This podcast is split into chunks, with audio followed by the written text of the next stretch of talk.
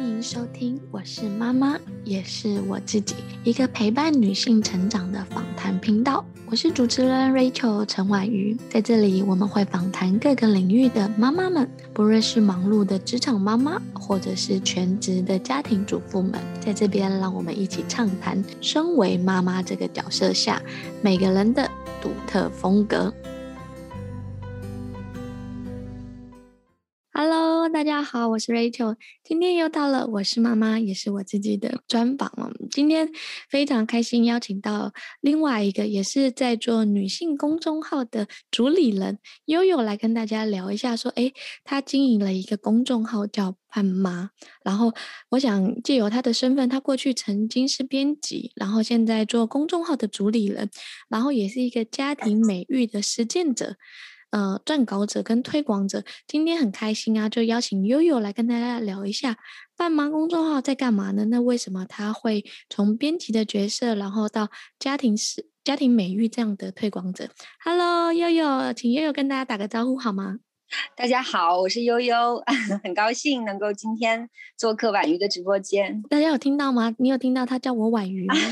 我相信很多人，呃，听众啊，或者是认识我的朋友，就想说，哎。Rachel 我知道，对，然后诶，很少人叫我中文名字。我要跟大家分享一下，就是会叫我中文名字，大部分都是我以前在北京的时候，或者是在我在一。在做编辑啊，就是做文化相关的时候，他们都会直接称呼我中文名字，所以你就知道说，其实我跟悠悠的渊源应该从二零一二年到现在也有七八年的时间。那虽然很少实际的交流，大部分是跟悠悠的姐姐啊、哥哥，呃，不是，是姐夫，对，他们在做一些文化啊、创意相关的内容。那今天邀请悠悠来的原因有两个，我可以先讲一下。第一个就是因为悠悠做了一个伴妈的这个。公众号的创办者，因为她也身为两个孩子的妈妈，然后她也在工作当中啊、生活当中，还有用她编辑文字的力量来跟很多妈妈做一些好的课程的推广、好的理念，还有就是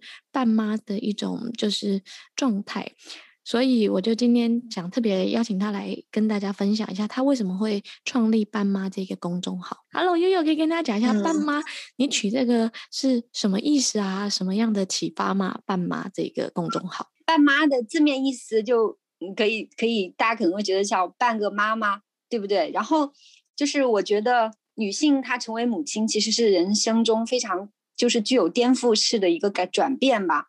嗯，就是不管是身体啊、内在，还有生活方式，其实都发生了很大的转变。就是就是妈妈这个身份，几乎几乎是无处不在，没有办法说像职业一样请假的。那那这样一来的话，我觉得妈妈就很很容易忽略掉自己。然后呢，就是所以我我我希望就是伴妈的概念，就是说让妈妈能够提醒自己，保持一种状态吧。就是说我一半的时间做妈妈，另外一半的时间我能够有自我成长的一个一个部分。然后呢，也让更多的妈妈可以放下，就比如说我要我要做一个完美妈妈的这种执念哈，或者我必须要事业育儿必须要兼顾的这种压力，能够用轻松愉悦的心情吧，就和孩子一同成长。然后一一半的时间可以陪伴孩子，但另外一半的时间我可以就是成长自己，大概就是这个意思。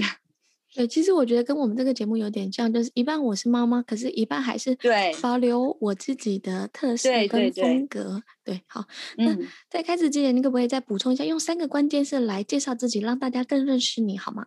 三个关键字是吗？就是，嗯，我我想用三个身份吧，就是，嗯，一是自己，二是妈妈，那三我可能会用妻子，三个关键词。然后自己的话，刚才。其实，呃，婉瑜也介绍了我现在在做的一些事情。我之前，呃，是做编辑，然后我一直比较擅长的就是用文字的方式，然后不管是写文章啊、做采访，还是说，呃，写，就是说做编辑出书的方式，然后来就是，呃，以这个为媒介吧，去呈现我的一些自己的想法，或者是说，呃，去，呃，采访别人。那这个是我自己可能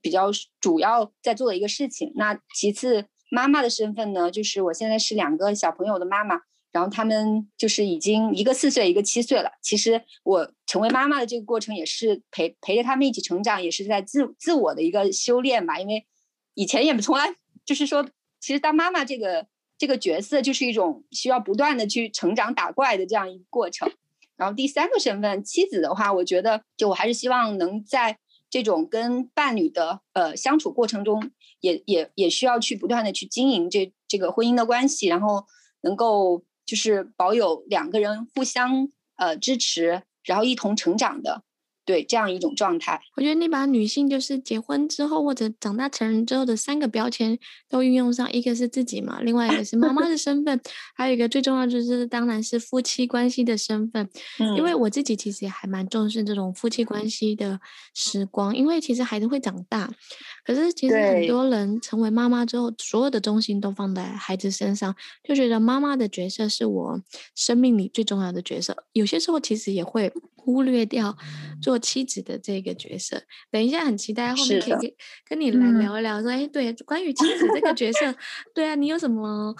对啊，跟老公的另外一半的有趣的发现啊，或者是你们在经营伴妈的时候。就是其他的妈妈有什么不同的运用啊，或者是怎么样把自己的猪队友啊变成神队友啊 之类之类这样子的话题。然后你可以跟大家讲一下吗？因为你是编辑身份出版书籍开始嘛，然后。后来好像回家带娃了，然后再又回到职场上，就是经营公众号。这个可以跟大家讲一下你这几年身份的一些转变吗？对，就是我工作毕业之后吧，然后生孩子之前，就是一直在出版社做编辑，然后那时候也会给一些媒体，然后写一些稿子。嗯，这个其实就是我可能在呃读书的时候，我自己理想的一种人生状态，就是可以做这种。嗯，进入媒体吧，当时是想要进入媒体做记者啊，做编辑啊，然后能够，因为我我我我可能就是从比较呃读书的时候就比较喜欢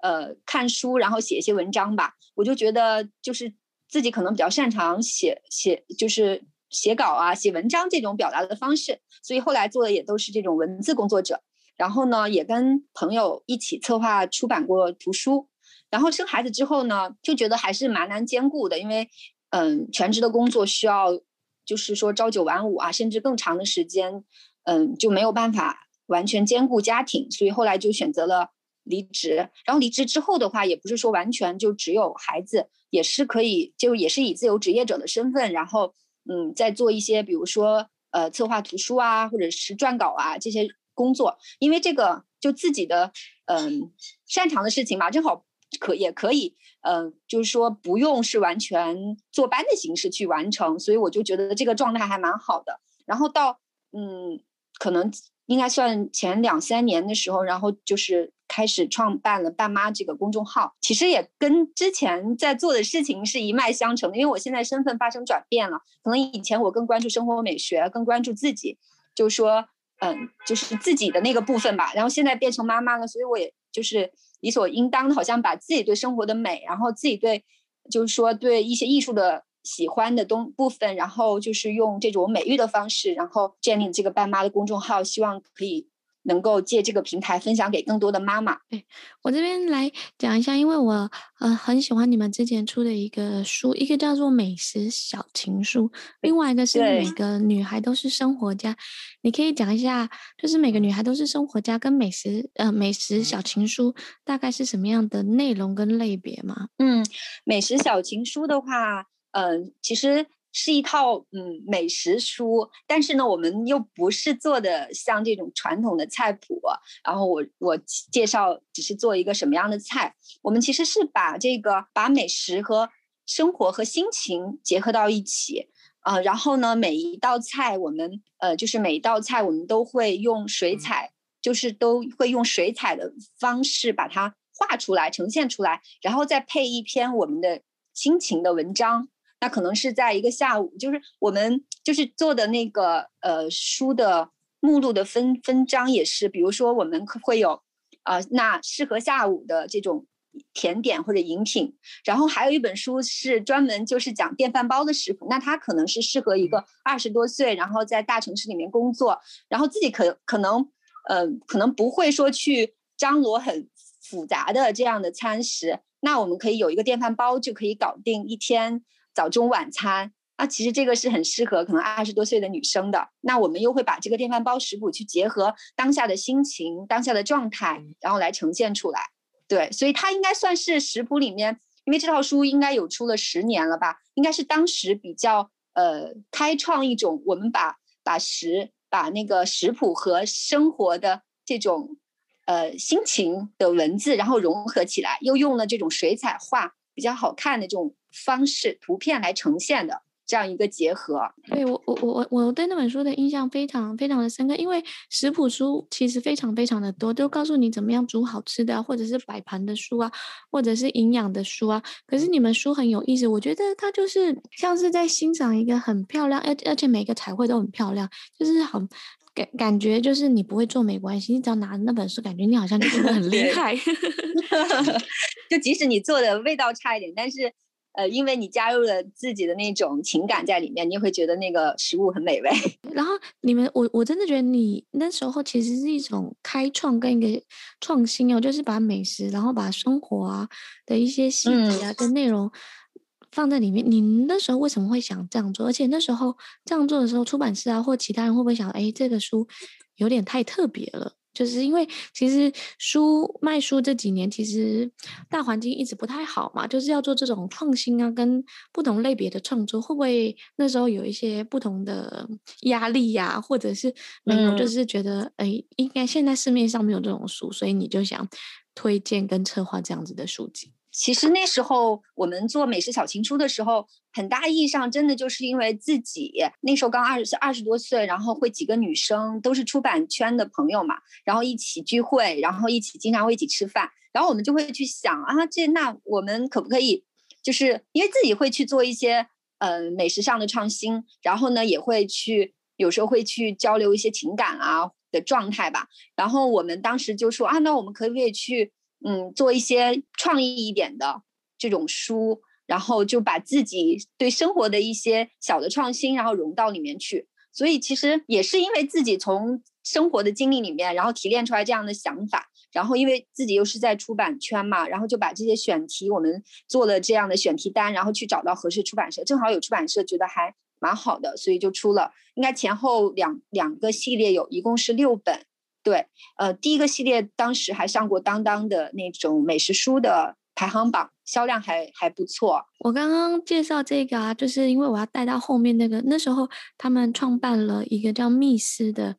密斯的那个小的俱乐部，然后我很喜欢那那一段话，就是花点小心思，把细节啊，用细节把日子过成诗。对，就是我那时候一看到这个，就觉得嗯，不愧他们是文字工作者，就是用 文字的力量啊带来温暖啊，跟带来疗愈的力量很好。你接着可以给大家讲一下，说哎，密斯做了什么，然后还有刚好刚好推荐第二本书。嗯，好的，呃，对，其实我们当时做的密斯的那个五个女生。就是我们五个女生一起组组成了一个出版的小团队吧，然后当时做了美食小情书，美食小情书是自己，呃，就是说原创的这个文章的内容，还有就是呃自己找的一个呃插画师画的画，包括自己做了整个书的内容的策划。然后呢，对，然后后来我们就是就做了一个公众号叫密斯，其实这个公众号应该是一二一三年做的，其实应该算是公众号刚刚兴起的时候吧。然后我们当时就是。也延续的是当时那个阶段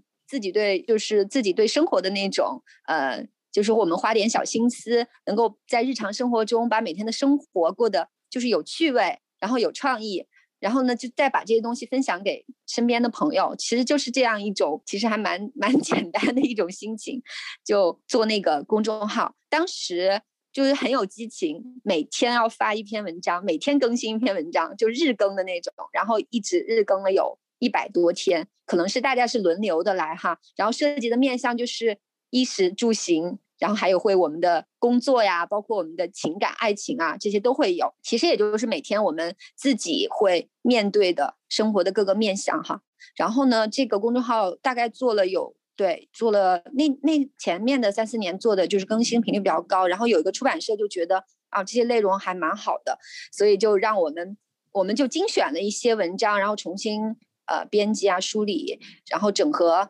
编成了一本书，叫《每个女孩都是生活家》。我刚刚刻意就是让悠悠讲这一段，你大家就会知道说，哎，为什么他们就是过去曾经做了这些事情，然后花点小心思把细节过程，就是我觉得就是可能还没成为妈妈这个角色的时候，我们都有一种那种文艺范。的气质，或者是 对于那个生活的一些细节啊、仪式感、追求美啊、追求舒服啊，或者是追求生活的一些很小很小的细节。就是做自己喜欢的事，然后把日子过得很美好的这种生活提案给大家讲，就是才会创造你后来成为妈妈身份之后，还是继续延续这样子的角色，对，对不对？对，对，其实其实你这样说是，就是你很了解我为什么现在在做这个班妈，可能我讲的是美育，其实就是我自己一直以来可能其实都是一样的，我一直以来在做的事情，可能到了这个阶段，我成了妈妈，但其实是我前面。当就是可能我没有结婚之前那个阶段，自己的一种生活方式，只是现在我成为妈妈之后，我也 希望我希望把这些也传递给我的孩子，其实是一脉相承的，可以这么说。我这边跳着问一个问题：你想传承的是美育的问题，嗯、可是怎么没有想过传承它就是写作啊、编辑啊 这样子的内容呢？嗯、呃，我觉得这个其实就更偏技能一点啊，就是说你说到的写作啊，或者是其实它可能只是它它都是美育的一种呈现吧。因为我觉得就是说他对美如果有感知，他对生活的日常他能够觉察到，能够就是说，比如说就是在小区里面散步，他都能看到啊，这个花朵开得好漂亮，或者是说那这个云天上的云，这个好像好像一只马，就是如果他能够细微的觉察到生活中的这些。细节美，那他自然而然能够去表达，不管是他是用文字表达，还是说他画成一幅画，或者说他能够哼出一个旋律，我觉得那个他可能是有一个关系，就是在他小孩子小的时候，我们可以更多的给他去输出这种，就是输入吧，输入这种对美的一种感受力哈。然后呢，嗯，再到后来，可能他就会。找到他喜欢的一种表达方式去表达出来。那可能太小的时候，我就没必要说去强求他必须要会写写写作文。那这可能是后面一点的事情吧。我刚刚刻意问这个，是因为我其实身边很多作家相关的朋友，然后他们其实小孩都会有一个无形的压力，因为爸爸很会写文章啊，或者是就是畅销作家之类的，他们身上就变得非常讨厌，就是写文章啊、写作啊、创作啊，他就会觉得那有一种无形的阴影。跟压力，所以想说，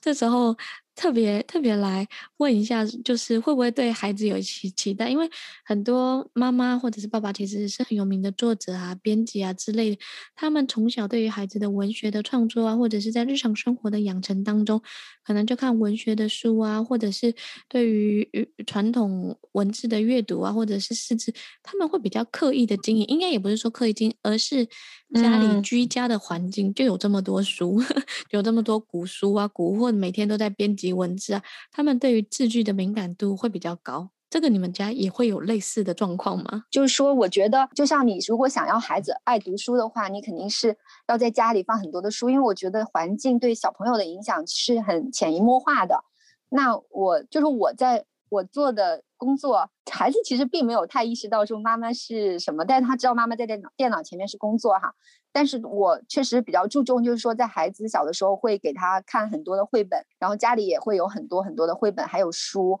然后呢，呃，会给他亲子阅读，然后会给他讲故事。然后他现在现在小朋友确实也很爱读书，包括我们家哥哥现在有七岁了，他就已经可以自主的阅读了。他也会经常从书架上会找一些新的书，我也会给他添加一些。我觉得到他的年龄段，我可以，他可以看什么书，但我不会强迫他说必须去读什么。我可能会放一些就是书在那里，只要他嗯，就是拿到了，他愿意读，他就会去读。对，刚才说到就是关于写作这些，我就没有现在没有去强求他。他现在上一年级，他们已经语文课上会学习要看图说话了。但我觉得学校的教育其实是有点模式化的，老师会说你要看图写话，呃，看图说话需要写什么时间、什么地点、是谁做了什么。但我觉得，就这种训练就有点太太模式了。嗯，我我其实我觉得可以了，就是在学校老师教的也也 OK，但我就不会在学在家里再去让他多做这样的练习，我觉得没有什么必要。然后他现在就是已经会在手机上听《三国演义》这样的故事，然后我就觉得都挺好的。他自己愿意去听什么，或者像侦探的故事啊，他也很喜欢，他就自己去。读书，我觉得读书是完全他自己可以选择的。他只要喜欢，然后他愿意读什么样的内容，我觉得都 OK。我这边打岔讲一下，就是嗯，我上个礼拜跟另外一个妈妈他们碰面嘛，然后那个妈妈的小孩子嗯比较大一点，他大概是小一、小二，然后他就跟我们聊说：“你们知道吗？妈妈现在要帮忙写作文，跟帮忙想作文，而且他说，因为他女儿的作文被撕，就是擦掉重来，已经第二已经被退两次稿了，嗯、对，然后他就把那个题目。”念给我们听，他们说，你们帮我审审题好不好？老师到底要我写什么样的内容？已经被退了两次了，其实不知道该怎么写。然后后来他第二次又被退稿完，他就跟老师问，老师就说：“哦，你要照的某一个框架，要写它是一颗种子，种子怎么样发发芽诞生的过程。”然后他自己就跟我们闲聊，他就说：“如果老师直接告诉我，那我就按着这个路径去去就 好啦。啊”对，他写了一个，他跟他女儿就创意发想，就写了一个种子到处去流浪，发现发现世界啊，uh, 发现探索好奇好奇心。我觉得这样写很好啊。他说：“老师说这样这样不好，老师要写的一个一个是种子怎么样发芽茁壮，然后成长之路。”然后我就说，那你下次直接问老师，老师要什么好了，不然这样其实对孩子来讲是一种，就是创造力跟想象力的那个受挫跟被压抑住。对 对，就所以就说，在嗯现在的公立教育就是很难避免这一点，因为他就是说，就是说那么多孩子，他没有办法说每个小朋友都个性化的去去培养。那我我其实也也现在我我比较坦然，就也能接受这点。那。这个我也不排斥，但我不会那么去看重这个必须要按照什么样。当然他，我觉得孩子其实适应性也是很强的，他会知道在学校里面他应该怎么去完成考试。但是我我希望在家里面还是给他一些自由的空间，让他知道啊，我也可以怎，另外我也有什么样的方式，我也可以去写一些或者画一些或者说一些不一样的话。对对，我觉得就是现在公立教育的话没有办法，因为。他其实就是说，作文，如果你说你给一个模式让你套进去，我就觉得这都就没有什么可可谓的表达了。创就是说你自就每个孩子连我要说什么样的话都是已经限制好的话，我觉得这个其实是有有悖说这个作文的初衷的。那其实每个孩子都是千篇一律的，没有什么太大的 价值吧？我觉得。你这边刚好也聊到，就是说，因为我其实，在看爸妈，我觉得爸妈很有意思哦。就是你推荐真的是很多美学啊、美育啊，还有食欲相关的，或者是像米茶在做的，就是文字创作的有趣的课。你怎么会推荐类似这种素养教育的课？不是，嗯，必。必须要的，不是语数外啊这种，或者是哎编程啊什么这样类型的内容推荐给家长呢？我觉得就是这个，就是可能跟我自己的这个兴趣爱好有关。然后就说到我，我说到美美育这个词的时候，就是说，就我希望，我觉得美美它其实更像一种品格，或者是一种基本的一种，就比较底层的一种能力吧。因为我最近其实在重新审视一个以前会觉得很习以为常的词语，叫。真善美就是真善美，我们可能就脱口而出。但其实美，它它和真实善良其实是很密切相关的。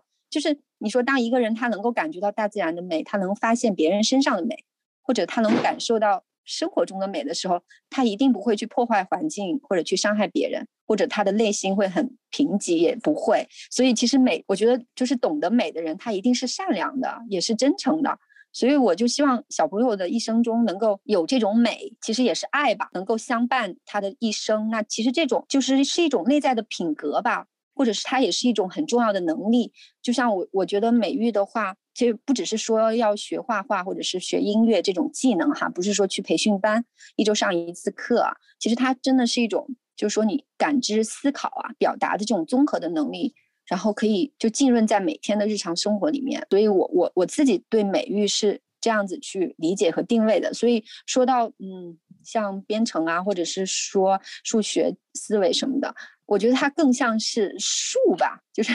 树的部分，就是这个其实也不冲突啦。就可能因为我现在小朋友也相对小，他可能在启蒙的阶段，我我就觉得给他这种。美啊，爱啊，还有这种底层的能力，其实是很重要的。但这个当然也不分年龄，他可能可以是持续的去陪伴他，能够给他一些内心的滋养。然后呢，那他其实有了这些能力之后，我觉得他其实是，如果一个孩子他能够自信，然后他能够就是懂热爱生活，就热爱自己自己喜欢的事情的话，我觉得他其实学什么东西 也不会很难。他在他在去学习他喜欢的东西的时候，他有那种内内在的。动力、内驱力，然后他还有一份自信的话，我觉得那些东西应该也会比较 顺理成章，还好。然后我也不会去太要求说他一定要在某个领域，或者是在一个做到什么样，就是在外外界评判下面，他一定要取得一个什么样的成绩啦。我觉得他他能够自己能够过得自信，然后能够或者说他自己内在很能自足，然后很丰盛，我觉得就挺好的了。因为我觉得很多人就会把美学定义在要去艺术馆啊、看展览啊，或者是画画要临摹的多像啊，好像把美的定义跟艺术、跟画画或者是创作很强的关联。其实我觉得每一个孩子或每个家庭应该有一个发现美的眼光，从日常生活当中，就是美学其实就是生活当中的一部分。像你刚刚讲的大自然的美啊，或我，我自己在选绘本的时候也会选一些比较。漂亮的画风，就是我觉得美学的培养，它不是说，哎，我今天常常带你去博物馆看展览，我今天看了几个历史的名画，或认识几个那个绘画的专家啊，或者创作者认认的几幅画。我觉得美学这件事是生活点滴的营养的，它就是一个土壤，就像种子的土壤一样，它看似好像没有用，可是哪一天会发酵，其实不知道。就像我一直在做的是桌游嘛，桌游教育，我我我在意桌游的画风、桌游的封面跟桌游的内容，就是因为我们日常生活当中给它灌溉、给它沉浸在怎么样的环境素养里面，那它就是一个土土壤教育的。的土壤，对，除了美学以外，你也推动食欲，因为其实我在台湾比较久嘛，就是台湾的食欲教育其实是很多，就是吃的有机啊，吃的健康啊，或者认识那个食物的原生原生态啊，像举例来讲，草莓其实是长在土壤里这样垂挂下来啦，橘子在哪里，还有有些东西是嗯嗯。其实现在很多的小朋友啊，其实我只是我是在城市长大的孩子。说说实话，对，就是凤梨长怎么样啊？还有有些时候，就是我过年回家，就是因为我一直都是在台北长大的，所以我有一次我去我朋友他们的老家，他爸爸妈妈就是种了很多的水果啊、树木啊、植物，我没有一个叫得出来，然后都被他们哈哈。他们就说：“我的天呐，你真的是那个都市怂，就是都市都市乡下的，就是都市来的那个乡乡呃土包子的的意思。”然后我那时候也才意识到说：“哦，原来食欲其实认识。”本来的食物也是非常多，你可以跟大家聊一下为什么你在意食欲，然后你们食欲的那个内容介绍大概是在干嘛？因为我相信现在很多家长其实是非常关心的，因为我们最近现在吃了很多炸鸡啊、甜食啊，就是这种高热量或者是素食的食物。对，是的，其实我觉得对于大城市的小朋友而言，真的就是因为。离自然会比较远一点，然后我们直接接触的都是可能就直接是饭桌上的食物了。如果小朋友不去菜市场、不去超市，然后不下厨房的话，他们可能真的不知道食物。就是比如说薯片，他根本不知道这个是来自于土豆，然后土豆是从土里出来的，他们根本都不知道。然后我对食欲的关注也是因为，其实也是因为最早我我也看到台湾的一些书，像蔡颖清也是我非常喜欢的一个。一个作家，他也他也是写过很多跟育儿、生活美学相关的书嘛，然后他也非常提倡这种就是食欲吧，算是就是说，嗯，可能我觉得食物是一个，就是有一句话叫你你你吃的你吃的东西就会变成你嘛，对吧？我们每天吃进去的东西，然后它它其实就组成了你身体的一部分，这个其实最直接相关的就是你的健康，然后对，然后你的。就是说，如果让孩子能够有这种食物的，就是说意识的话，他知道如何去选择好的食物，然后知道怎么去呃，就是烹饪，然后能就是这个也是对他自己的一个生活能力的一个培养。然后呢，我觉得就食欲的话，还会关系到一种很，就是说他很很综合的一种生活能力，比如说呃，下厨房，我们在厨房里面要。怎么去？其实厨房，比如说你在厨房里面，你要怎么去统筹这个？这个就是洗菜啊，然后做饭呐、然后怎么去，就是说调味啊，这所有的事情是一个很需要统筹能力的事情。然后我觉得让孩子从小有这种动手能力，然后有对食物的选择啊、甄别的能力，这个真的是会对他影响终生的吧。然后我们就是爸妈推出的那个食欲的课程呢，是邀请的一位。在美国，呃，现在住在美国的一个，他应该是前媒体人，他当时也是在台湾那边做过，嗯，就是读过读研，然后因为他采访到了很多这种，他认识了很多石农教育，还认识了嗯很多在就是说可能以前是高知的这种人群，他们回到乡下，然后又重新去就是友善农耕，从事这些农业，然后他就反正也是受到了一些触动，然后他嗯后来他现在在美国生活的时候，他就正好家就是住的住的附近有一片菜地，他就带着女儿，因为他去美国的时候女儿大概几个月。他就跟女儿一起在菜地里面去种菜，然后打理那片菜园，然后就说摘的菜呢会在家里面带着孩子一起烹饪。对，他自己，首先他很关注这个食农教育，然后关注农业，然后同时他又有一些亲子的这样的实践，所以我们就跟他一起推出了呃一个食育的课程，是他的课程的内容呢，就是从从食物的各个环节来的，从最早它在土土地里面的时候，然后再到它到厨房。然后再到它端上餐桌，然后以及说跟食欲相关的这种呃绘本，还有去艺术馆、博物馆，可能跟食物相关的这些，然后就是按照这个脉络，然后做的这个课程。对，我刚刚特别让悠悠讲一下这个是，是我相信很多家里家里。有小孩的妈妈很重视，就是诶，这个食物是不是有机的啊？然后要吃比较营养的啊，比较健康。可是可能有一部分人其实没有听过食育。那食育近几年其实，在台湾，就像刚刚的食农教育啊，友善农耕啊，然后怎么样，就是在原产地，就是栽种出来之后，直接在原产地减少那个碳，对，减少那个碳的排放量啊。然后其实，在台湾出了很多绘本。绘本跟之类的书，还有在台湾的小学，小学也有陆续有这样子的课，直接进小学。我们还有一个叫 “鱼菜共生”，嗯、对，鱼菜共生的环境跟生态建设，就是上面养鱼，然后下面下面种菜，哦，对，就是把它一个小的生态圈建造出来，在学校。哦学校里面推动，所以我觉得食欲的这个议题啊，我相信是未来啊，或者是其实有有有一部分人是在关注。反而都市越繁华或那个成长越快的时候，其实有些时候我们会更回归到说，哎，现在就是要让孩子接触大自然啊，然后认识食育啊，嗯、认识植物啊这种。呃，在上海，我我我在上海嘛，在上海，我们每一年都会有一个，就是它有一个就是栽种。的那个石农的那个小手册，就是他有有有一个机构把这个就编辑起来，就是说，哎，全上海大概有一百多个不同的机构，可能有种蓝莓的、啊、种草莓的啊，种番茄的啊，或种这个，然后他就说，哎，我们有这样。一年一本的册子，你们就可以去每一个农场，对，或者是每一个那个园区做采购。我那时候就觉得这个是非常有意思的，因为其实现在很多都是送孩子到什么，到那个装装潢啊，跟装饰很好的那个亲子餐厅啊、儿童餐厅啊，就是让他们玩。可是有些时候，我觉得回归到传统的生活或认识这种。跟在地的土地在一起，我觉得是一个蛮有蛮有趣的事。嗯，我之前回台湾的时候，我带我儿子在大安森林公园，就是台湾市中心很大的一个公园，然后带他去跟小孩玩沙、玩泥土啊。然后在下雨天的时候，嗯，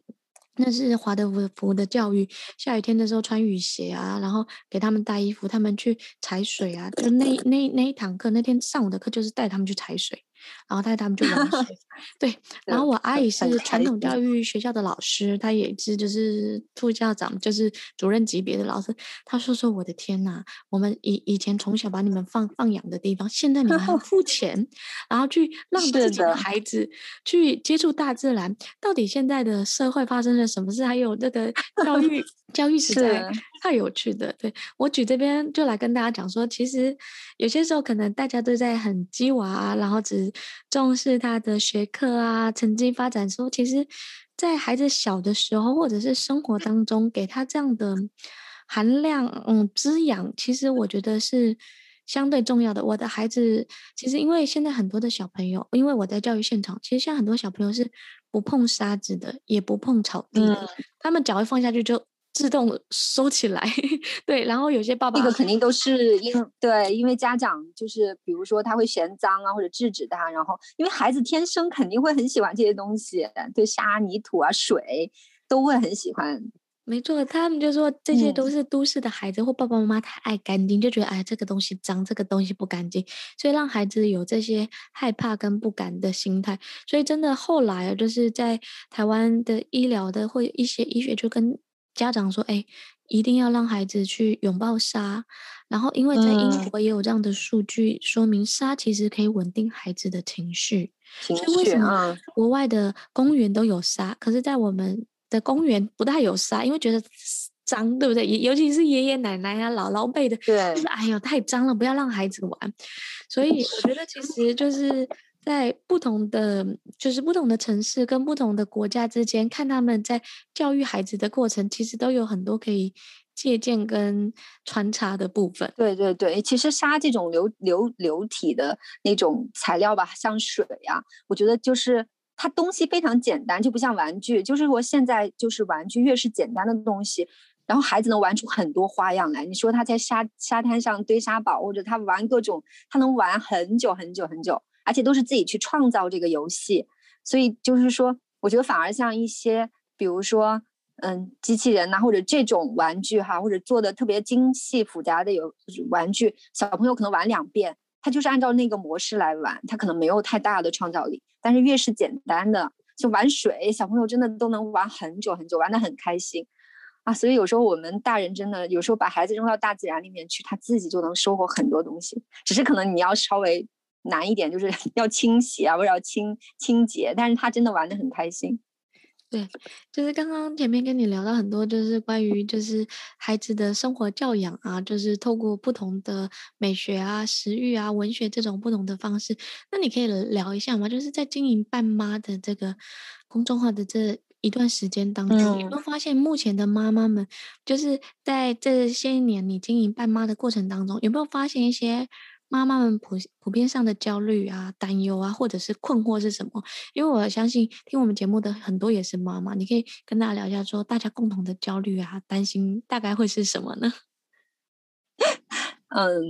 其实我我觉得，因为可能爸妈他吸引到的还是可能有过有类似的理念的家长吧，所以。我觉得我们群里的妈妈还比较佛系，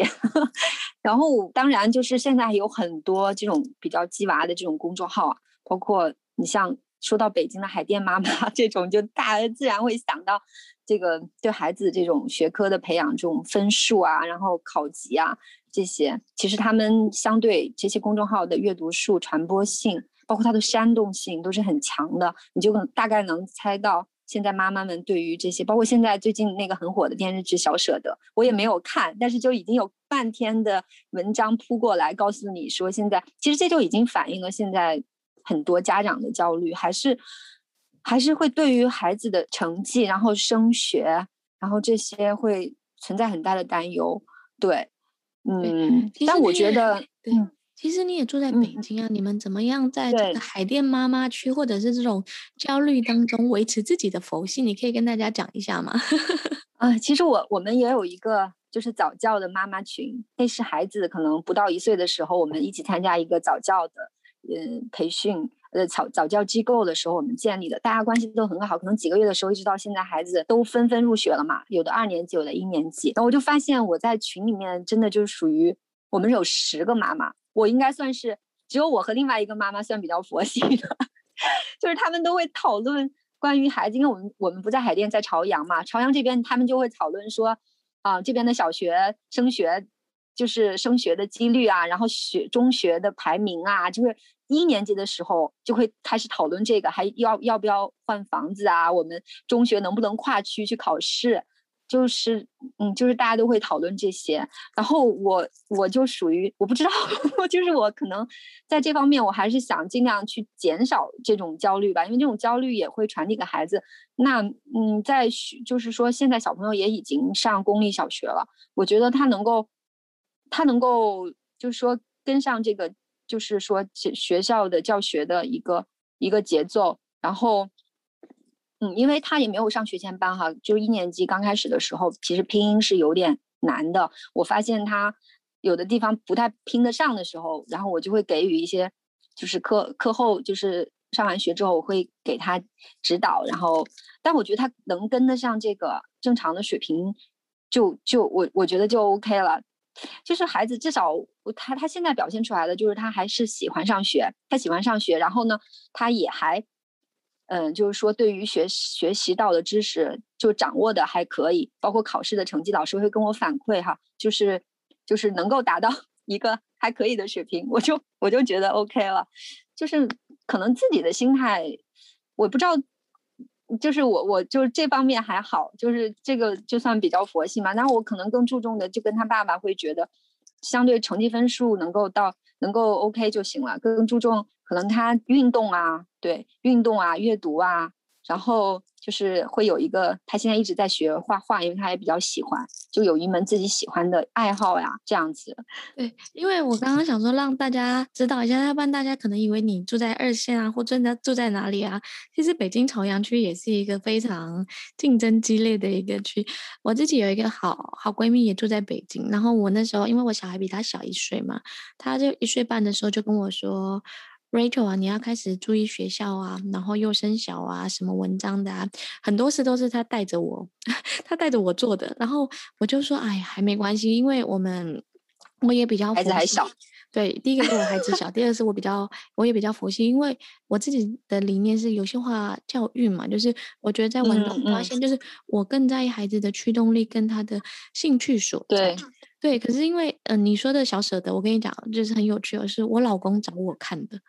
我老公跟我说这个剧最近很火，他叫我找我一起看。嗯、我其实很少追剧，我我不太看电视的，可是就是大概的讯息我知道。然后他就找我看，然后他就跟我说：“你看，这这现在的妈妈还有什么的，我觉得还蛮有意思。我觉得你有空啊，也可以把这个当成是一个就是 夫妻交流的一件事。那其实我插一下，我讲一下，我觉得小舍得的那个。内容我看的更多的是原生家庭跟夫妻相处，嗯、对我我我在意的更多的观点可能会是他们怎么样在解决原生家庭的问题，还有夫妻不同这几对夫妻不同的相处之道，我觉得让我有一些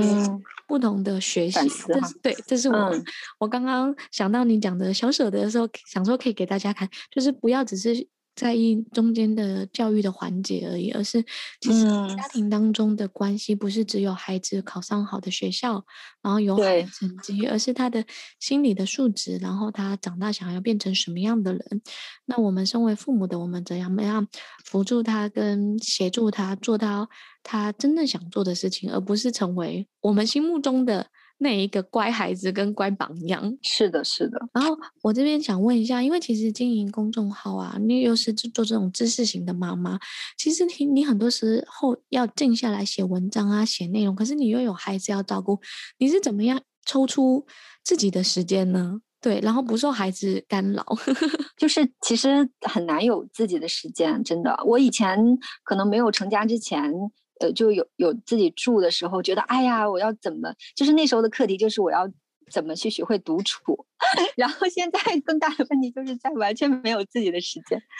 对，就是嗯，这个很难。然后我现在相对状态更好一点，就是因为我们家两个孩子都上小学和幼儿园了，所以就是嗯、正常的工作日的话，把他们送完之后，呃，就有整块的时间可以安排自己的事情。然后一直到下午四点去接孩子，这中间的时间就可以自己来支配。对，所以但之前的话就是需要去想办法去挤时间。挤时间的话，我一般就是要不就是早起，可能五六点起来，到七八点可能会有两个小时，或者是晚一点睡，就等他们睡完之后可以有 两个小时，或者是就跟家人去想办法能够互相的协调这个安排，然后给到一些时间。真的就是只你刚刚讲的，因为我觉得就是在前期育儿和可能孩子在三四岁左右的时间还没去上学的时间，真的会占据妈妈蛮多的时间。要么你就早点起来，就代表你体力很好，因为你要做家务，又要陪他玩，然后要自己晚睡。留出自己的 me time 的时间，其实有点难。可是其实我们就是采访了几集下来，就发现说，哎，其实妈妈都是这样，就是这段时间可能比较辛苦点。可是过一段时间，哎，她去上课了，就有自己的时间了。嗯、对，所以也不用太担心或太焦虑，就是没办法，就是这段时间他就需要你，你就得对对对。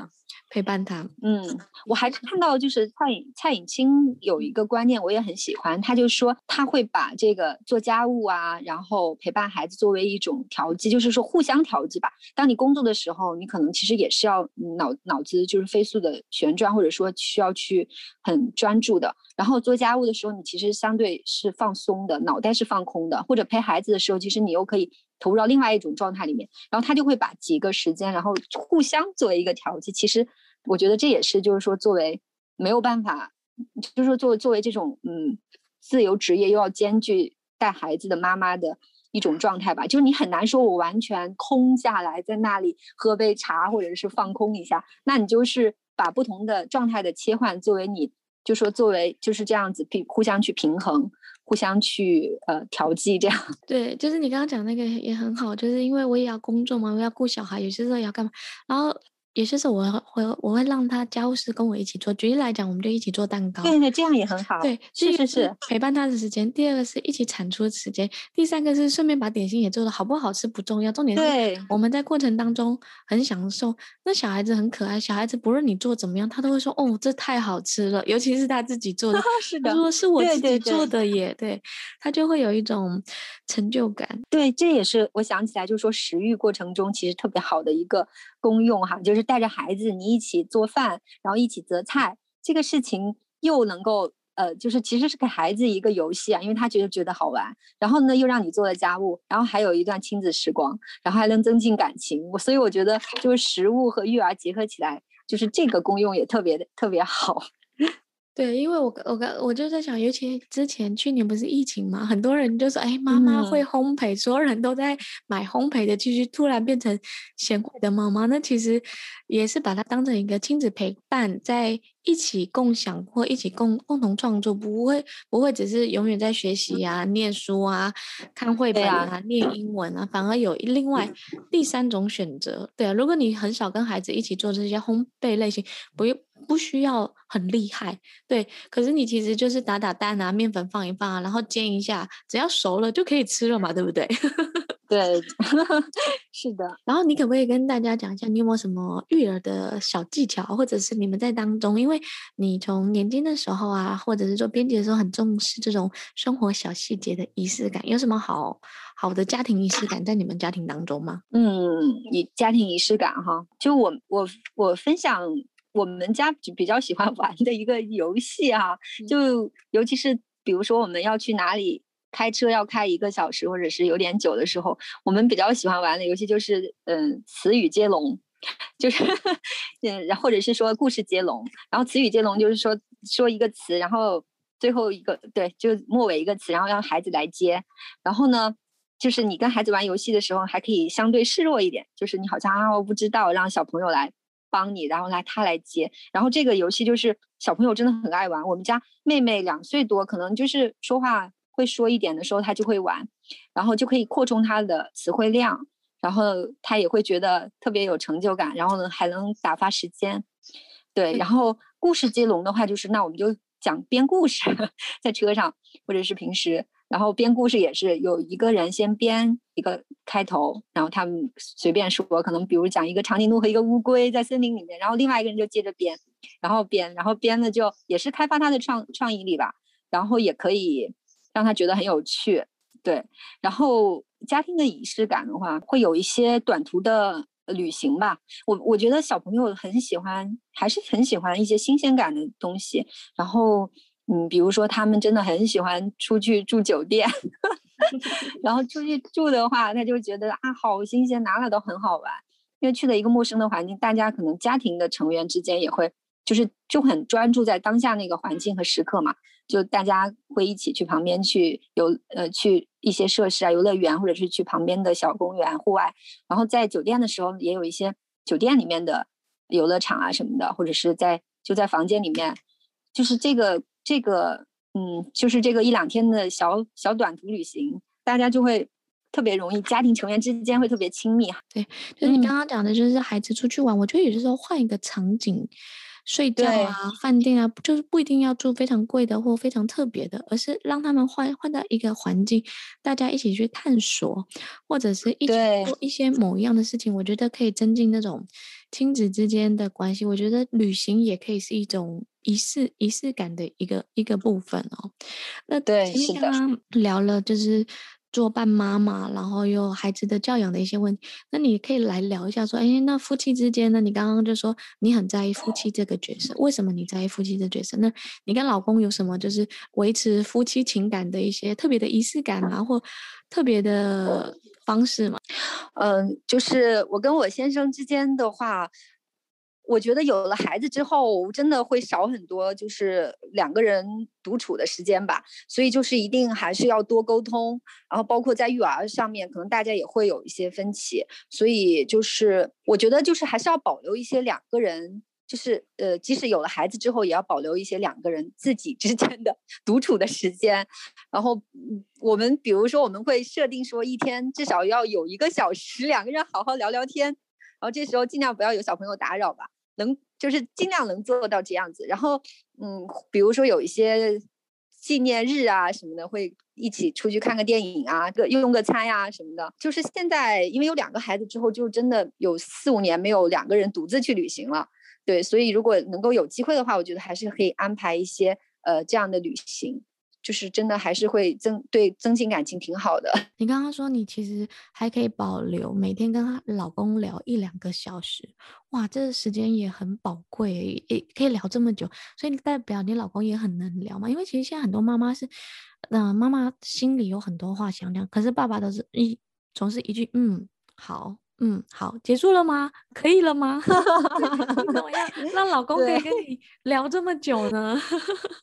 对，因为因为我们从事的行业都比较像，而且我先生对育儿这个也非常关注。我们就是育儿的话题，有时候都会聊很多，但我们就尽量要求能够有时候不要一直说孩子，然后尽量还能够聊聊就是彼此感兴趣的事情啊，或者是工作上的一些。一些问题能够互相沟通一下，对，而且我们两个人都属于不用坐班的那种，就职业比较自由，然后所以就是平时可以一起去散步啊，或者是一起去呃共同的做一些事情的时候，所以就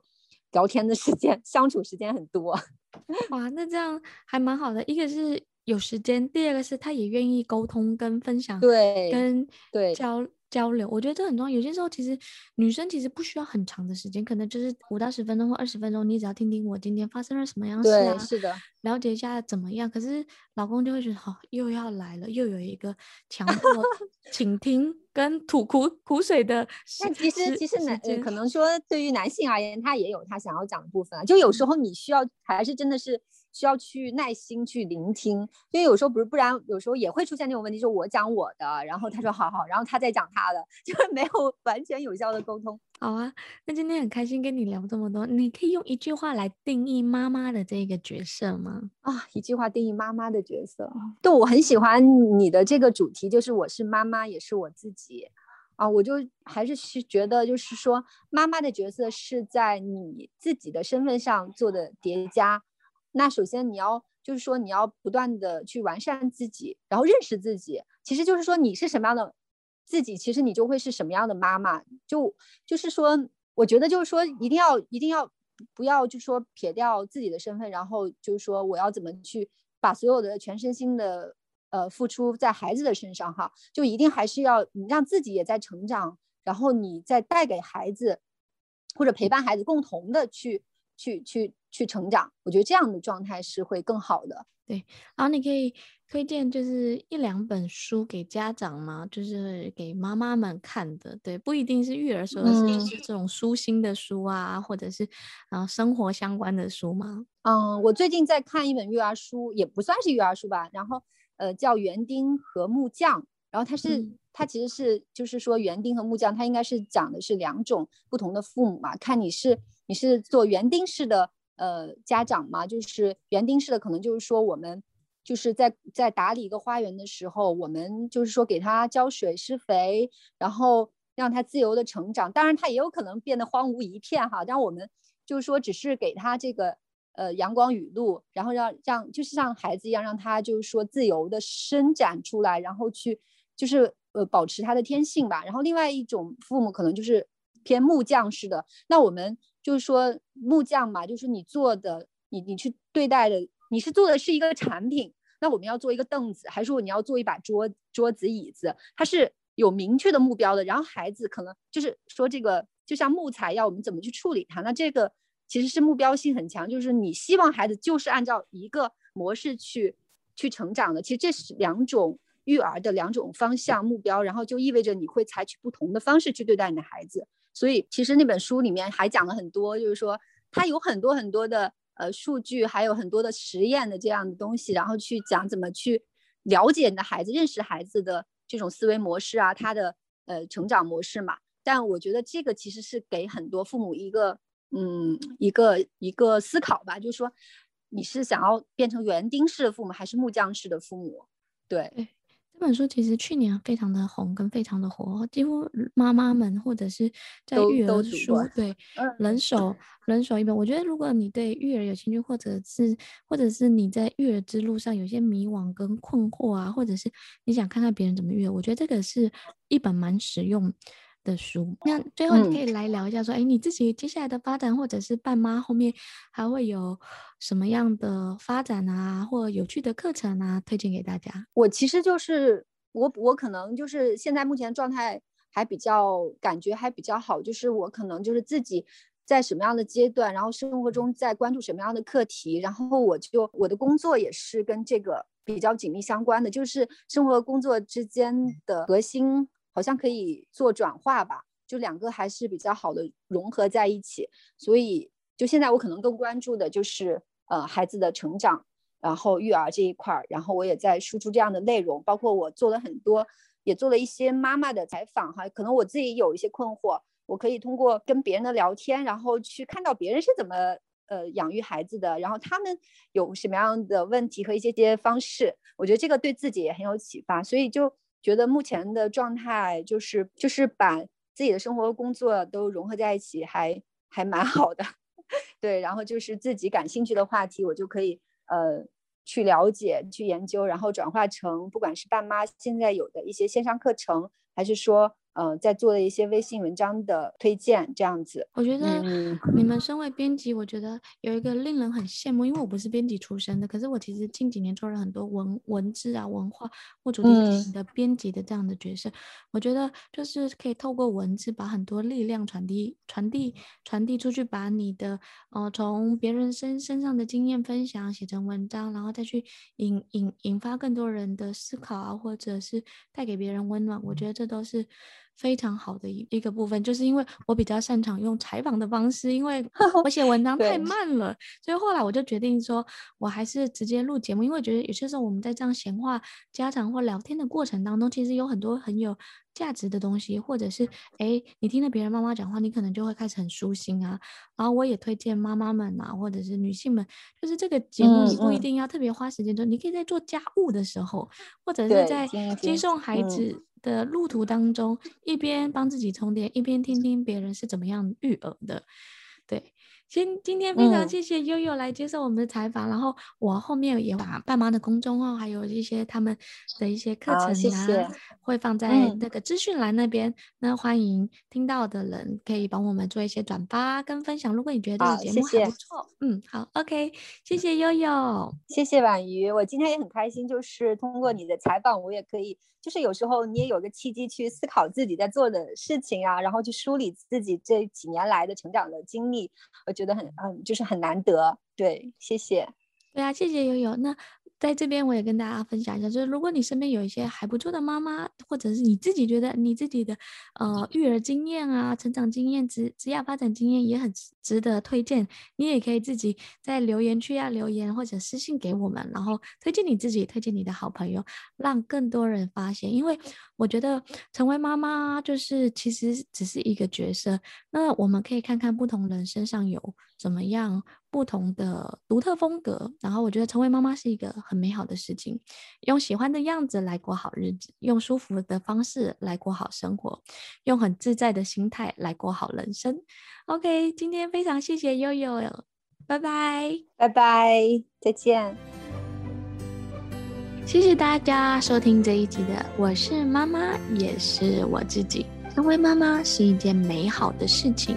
用喜欢的样子过好日子，用舒服的方式过好生活，用自在的心态过好人生。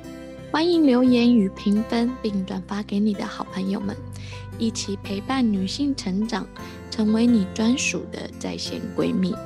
愿在这里能够找到一份属于你的温暖。拜拜。